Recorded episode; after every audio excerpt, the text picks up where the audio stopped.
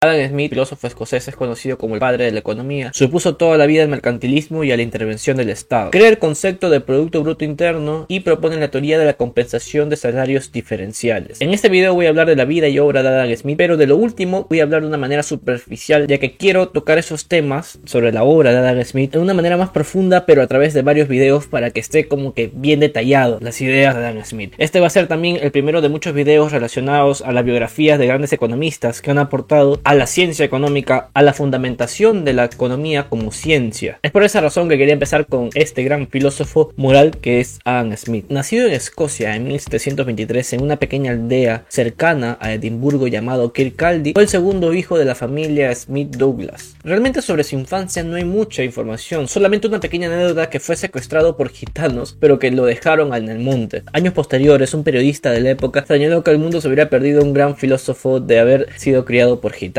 pero realmente no hay mucha más información acerca de su infancia. Ya entrando a la adolescencia, Adam Smith ingresó a la Universidad de Glasgow a la edad de 13 años. Sí, están escuchando bien, a la edad de 13 años ingresa a la Universidad de Glasgow para estudiar filosofía. Adam Smith desde muy temprana edad daba dotes de ser una persona muy lúcida, muy inteligente. Es ahí donde conoce a Francis Hutcheson, un filósofo muy reconocido de la época y también profesor de la Universidad de Glasgow, cuya enseñanza permitió a Adam Smith desarrollar sus ideas iniciales sobre la filosofía moral y la economía política. Al acabar sus estudios en la Universidad de Glasgow, en 1740 se muda a Oxford para estudiar literatura contemporánea. Sin embargo, a diferencia de lo que él pensaba, no encuentra un ambiente fructífero para poder desarrollarse académicamente o intelectualmente. Mucha parte de ese periodo de estudio él se le dedicaba aprendiendo por su cuenta, estudiando solo. Es por eso que decide regresar a Edimburgo y empieza a dar lecturas públicas sobre retórica, filosofía moral y economía política, entre otras cuestiones, gracias a la ayuda y al auspicio de Lord Henry Home, quien era un amigo cercano de la madre de Adam Smith. Fueron estas lecturas que le dieron cierto reconocimiento a Adam Smith entre sus contemporáneos intelectuales. Se ganó una pequeña fama debido a estos discursos, estas lecturas públicas. También fueron estas lecturas que le permitió a la edad de 27 años ingresar como profesor de lógica a la Universidad de Glasgow y al siguiente año, debido al rotundo éxito que tuvo como profesor de lógica, fue ascendido a profesor de filosofía moral con un salario mayor y al final de ese periodo de tiempo en la universidad terminó siendo decano de la facultad de filosofía y él mismo menciona de hecho en algunos pasajes que este fue el periodo donde empieza o estalla su creatividad académica e intelectual y también donde estalla un gran periodo de socialización con la alta sociedad intelectual en Escocia. Él menciona que impartía clases tres veces por semana en aulas o auditorios para 90 personas de entre jóvenes de 14 a 16 años. Estas clases se hicieron tan populares que incluso vivan chicos de diferentes lugares de Europa, de Rusia, de Italia, de Francia, de España, solamente para poder escuchar las clases de Adam Smith. Por las tardes tenía que hacer quehaceres administrativos de temas de cortes burocráticos, porque ya como lo mencioné era decano de la facultad, por tanto se dedicaba gran parte de la tarde en los quehaceres burocráticos y por las noches se reunía con esta alta sociedad escocesa, eh, británica, entre los cuales se encontraban aristócratas científicos, intelectuales y etc. Estas personas eran como por ejemplo Joseph Black, quien era un pionero de la química,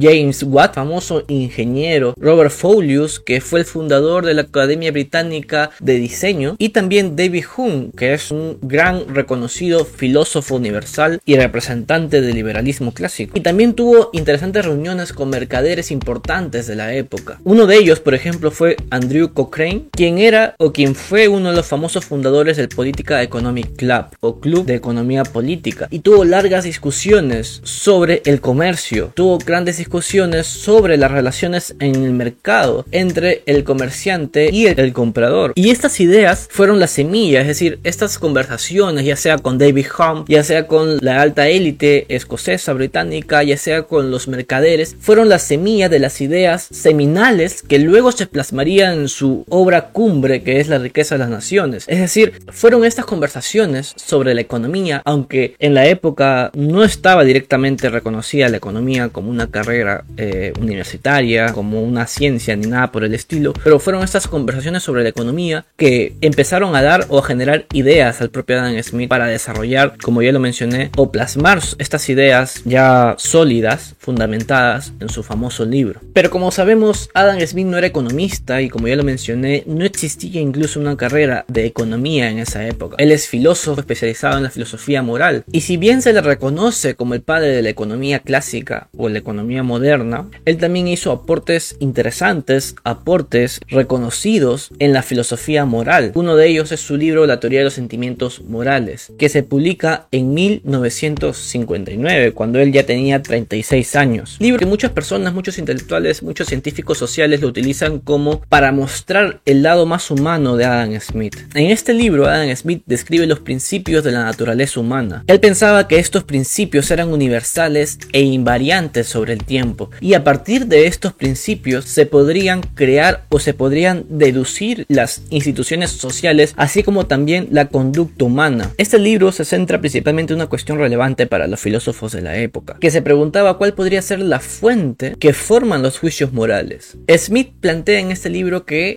esta fuente podría ser un hombre interno dentro de cada individuo que hace el papel de espectador imparcial, aprobando o condenando las conductas del humano en sí mismo y también las conductas de las demás personas que lo rodean. Y para él esta voz era imposible de ignorar, es decir, es una persona que está dentro de nosotros que nos dice qué es lo que está bien y qué es lo que está mal, pero no solo para nosotros, sino para el resto de personas que nos rodean. Adam Smith pensaba que los humanos eran seres que eran manejados por sus propias pasiones, pero que también en el mismo tiempo eran autorregulados por su capacidad de razonar y por su empatía. Estas dos últimas capacidades, la de razonar y la de empatía, permitían que los humanos no se autodestruyan por el simple hecho de que eso sería una conducta irracional, lo cual se contradice con su capacidad de razonar y también por el tema de la empatía, porque no sería empático destruir a otra persona o destruirse a sí mismo. Es por esta razón que él decía que los humanos se dejan llevar por sus impulsos, por sus pasiones, pueden generar ciertas disconformidades, conflictos con otros humanos, pero que al final del día lo que termina aliviando las cosas o pacificando la situación es su capacidad de racionalizar las cosas y su capacidad de generar empatía con respecto a los demás. Es una teoría bastante interesante desde la perspectiva de la filosofía moral y como ustedes podrán estar escuchando, se aleja mucho de lo que es la economía clásica de, de la economía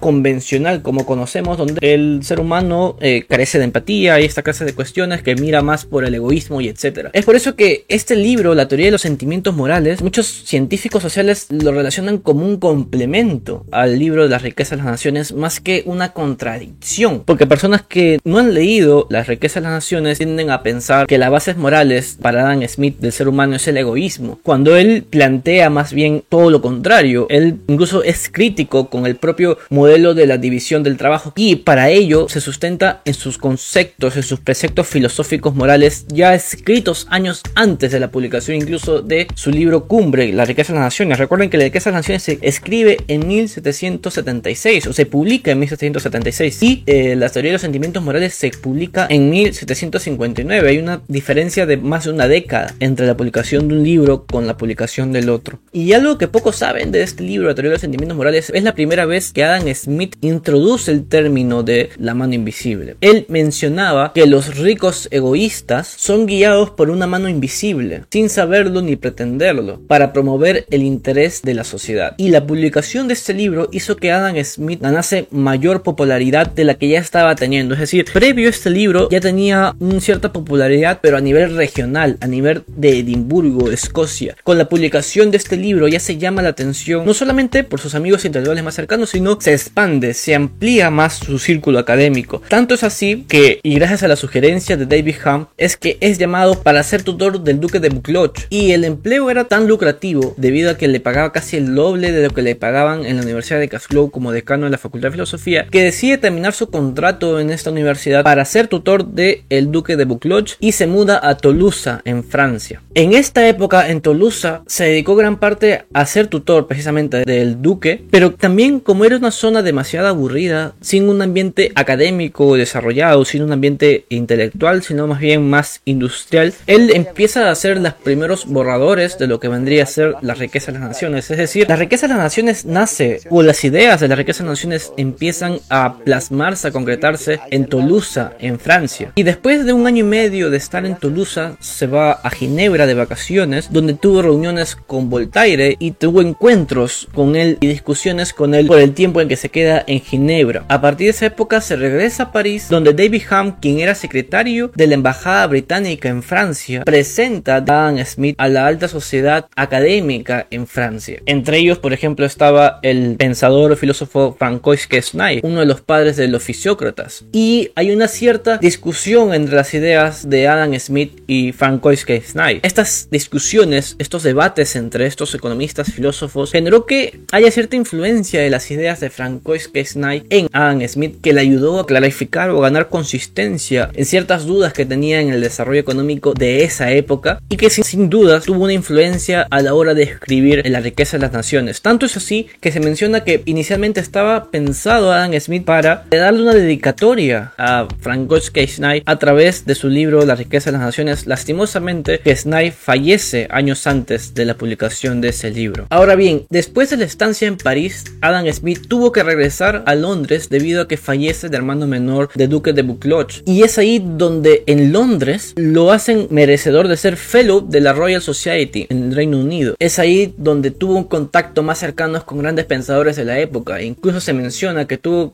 gran contacto con Benjamin Franklin, Samuel Johnson y Edmund Burke. Pero ya a partir de esta época en Londres, él decide continuar su trabajo de la riqueza de las naciones y un año después de estar en Londres se muda a Escocia, Edimburgo, donde se queda por los próximos seis años para intentar acabar su obra, La riqueza de las naciones. Pero luego de estos seis años, se regresa a Londres y por los próximos tres años se dedica a acabar su obra en Londres, donde en 1776 es publicada su obra cumbre Las riquezas de las naciones. Este libro sienta las bases de la economía clásica, las bases de la economía moderna y las bases de la teoría clásica del comercio internacional debido a sus relaciones o a sus planteamientos sobre las relaciones entre el comercio y el crecimiento económico, bajo la acuñación de lo que él menciona son las ventajas absolutas. No voy a expandirme mucho en este libro porque como ya lo mencioné en el inicio, quiero expandirme en este libro, hablar sobre este libro, pero de una manera más detallada en otros videos. En esto solamente quiero hablar de una forma más superficial. Lo que sí quiero dejar en claro es que este libro no es un libro ideológico, no es un libro que propugna una ideología, sino más bien es un libro que sienta las bases de lo que hoy se conoce la economía, los planteamientos de lo que ya venían haciendo otros filósofos, como propio Quesnay. Es decir, no es que Adam Smith redescubre algo, sino que solidifica todas sus ideas en base a las conversaciones que tenía con intelectuales y mercaderes de la época, pero también con las bases que ya habían con los pensadores que habían antes de él. Ahora bien, también es importante dejar en claro que esta obra nace en un periodo preindustrial, donde hay un capitalismo con un comercio internacional naciente, donde no se había explotado aún la revolución industrial. No es un libro que nace en medio de la revolución industrial o nace en un periodo post-revolución industrial, sino previo. Es importante notar esto porque son dos épocas o tres épocas totalmente distintas. El periodo preindustrial, el comercio era incipiente, la industria era incipiente, las cuentas nacionales son tan importantes el día de hoy, era incipiente. Como lo mencioné al inicio, él es uno de los primeros que dan la palabra o hablan del Producto Bruto Interno. Hasta ese momento, las naciones hablaban de su riqueza medidas a través del oro y de los, de los metales preciosos. No habían cuentas claras de las riquezas de las naciones. Y es por eso que también el título propio de ese libro es tan bonito, por así decirlo, porque es como es que las naciones se hacen ricas. Y también da pie a muchas otras investigaciones posteriores, pero sirve como marco teórico para explicar las riquezas de las naciones, para explicar el comercio de las naciones, para explicar cómo se desarrollan las naciones. Por eso es un libro que sienta las bases, solidifica mucha información que estaba como que gaseosa en el aire y termina, termina siendo el principal libro de las facultades eh, de economía de los siguientes años, siguientes épocas, hasta evidentemente la gran crisis financiera del 29, donde Keynes toma mucha relevancia y se genera lo que viene a ser la macroeconomía moderna. Pero eso ya es otra historia y eso ya lo veremos después. En este caso quiero centrarme en lo que es la riqueza de las naciones y cómo este libro fue tan trascendental en la ciencia económica y no solamente en la ciencia económica, sino en las discusiones de política económica, en las discusiones de las ciencias sociales, de los fenómenos sociales. Es por eso que este libro marca un antes y un después de esa época. Pero también, como yo lo mencioné, hay que tener en cuenta que es un libro propio de su época, un periodo preindustrial, un periodo con un capitalismo aún incipiente. Por eso es que interesante hubiera sido si Adam Smith hubiese nacido, por ejemplo, en la época donde la revolución industrial estaba en su punto más alto. ¿Qué hubiese pasado si es que Adam Smith hubiese nacido un periodo posterior de la revolución industrial? ¿Qué tan diferente hubiesen sido sus ideas sobre el comercio viendo cómo el Estado está influyendo en la industrialización de los sectores económicos, o viendo cómo el estado de bienestar crecen. Quizás las ideas de Adam Smith se hubiesen vuelto más fervientes a favor del libre comercio, o quizás más dubitativas a favor del libre comercio. Algo relevante también de su libro es que se opone a los monopolios, pero también se opone a la intervención del gobierno. Él fue un ferviente defensor del libre comercio, sin impuestos, sin tarifas, sin barreras gubernamentales y etc. Después de la publicación de este libro, Adam Smith entra en un proceso de semi-retiro, es decir, continúa escribiendo libros, continúa escribiendo papers que lastimosamente no fueron publicados, pero ya no de una manera rigurosa, tan disciplinada como antes. Simplemente se muda a Escocia hasta que fallece a la edad de 67 años en 1790. Y evidentemente su fallecimiento contrajo muchos honores, muchos reconocimientos y etcétera, porque muere siendo una persona muy reconocida en toda Europa, no solamente en Escocia, en, en Reino Unido, sino toda Europa sabía de la existencia de Adam Smith, de sus dos libros principales, la teoría de los sentimientos morales, que marca un antes y un después en el campo de la filosofía moral, y la teoría La riqueza de las naciones, que marca un antes y un después no solamente en la economía, sino marca un antes y un después en toda una época, debido a que es las bases por las cuales se desarrolla la ciencia económica, por las cuales se sigue estudiando la ciencia económica hasta el día de hoy. Por otro lado, se sabe muy poco acerca de la vida personal de Adam Smith. Poco que se sabe es que nunca se casó, que no tuvo familia. Otras cosas que se sabe es que tenía una voz muy nerviosa a la hora de hablar. Hablaba como que tambaleando. Y también se cuenta las anécdotas que tenía una forma muy particular de caminar. Era un poco llamativo. Y como modo de anécdota, un amigo de él cuenta que mostrándole su biblioteca de más de 3.000 volúmenes, decía que él solamente era un galán a través de sus libros. Se hablaba de una persona muy tímida que no era tan expresiva, que tenía una capacidad de abstracción muy fuerte, que podía obviar a todas las personas alrededor y solamente centrarse en sus ideas o adentrarse a sí mismo. Bueno, que también es, creo que es propio de todos los genios locos que han existido en todas las épocas. Por otro lado, todos los papers o libros que escribió posterior a la riqueza de las naciones no fueron publicados debido a prerrogativa propia de él, porque era una costumbre en la época que las personas ilustres mandasen a quemar todas sus obras póstumes. Sin embargo, hay algunos aportes que sí quedaron registrados. Por ejemplo, Edwin Canan en 1895 publica el manuscrito de las notas de clases de Adam Smith que utilizaba para dar sus clases sobre filosofía moral, poco antes de su viaje a Francia, poco antes de irse como tutor del duque de Blackburn.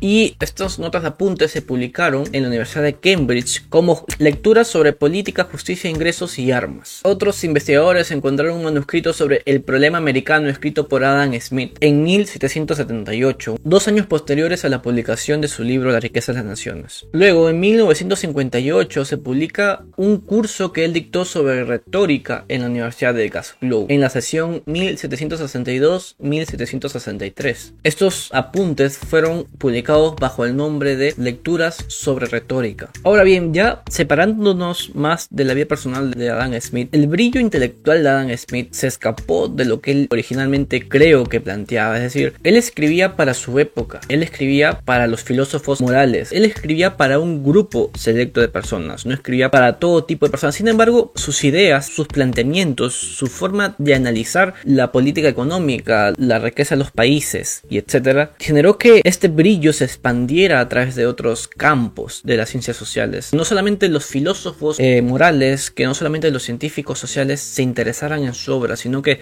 básicamente todo el mundo terminara conociendo que hay un libro llamado La riqueza de las naciones que hablaba de cómo los países se desarrollaban gracias al comercio internacional, cómo los países crecían gracias al comercio internacional. Por eso que hay mucha admiración dentro de los científicos sociales sobre Adam Smith, porque fue un precursor y un visionario de las ideas que hasta ahora se siguen utilizando como formas o métodos de explicar el mundo moderno. Fue un visionario en todo sentido y también fue un optimista en la forma de ver el mundo. También era crítico en la forma de cómo la división del trabajo terminaría perjudicando o monotonizando al trabajador especializado, pero en términos generales era muy positivo de cómo el capitalismo se iría desarrollando y estaba a final de cuentas muy interesado en lo que podríamos llamar el progreso de la sociedad o el progreso de los humanos en términos económicos, en términos de bienestar, en términos también desde una perspectiva moral. Como ya lo expliqué, hay mucha relación entre su primer libro, teoría de los sentimientos morales, que habla de los fundamentos o las fuentes por las cuales eh, las personas forman sus juicios de valor, y también esta perspectiva psicológica, por así llamarlo, cómo se justifica o se complementa con la mano invisible que se plantea o se desarrolla más holgadamente profundamente en la riqueza de las naciones para terminar concluyendo todo un sistema alrededor de las personas y los mercados que al final de cuentas terminan generando un beneficio en común, un bienestar común a través de decisiones individuales de cada persona. No es por la benevolencia del carnicero, del cervecero, del panadero que podemos contar con las cosas en nuestra mesa, sino por su propio interés. Al final lo que trataba de explicar Adam Smith es que como las decisiones individuales terminan generando un impacto agregado en pro del bienestar de la sociedad. Y eso debe ser uno de los pensamientos máximos de Adam Smith o una de las ideas principales que se pueden extraer de las ideas de Adam Smith. Y evidentemente a partir de esas ideas ha habido críticas, apoyos y etcétera. Pero sin embargo no se puede desconocer que es un aporte monumental lo que hizo Adam Smith propio de la época en la que se encontraba. Él se encontraba en un periodo preindustrial, un capitalismo incipiente, donde el comercio no se había desarrollado tanto como se ha desarrollado ahora, donde no había ocurrido un desarrollo inmenso de los sectores productivos, donde los países ni siquiera tenían las cuentas nacionales claras. Esta clase de puntos en un momento así habla mucho de la inteligencia, de la perspicacia y del brillo intelectual que tiene una persona como Adam Smith. Pero bueno, hasta aquí va a ser este video. Si es que le gustó, no olviden suscribirse, compartir y todas esas cosas. Mi nombre es César Chávez y conmigo va a ser hasta la próxima. Chao.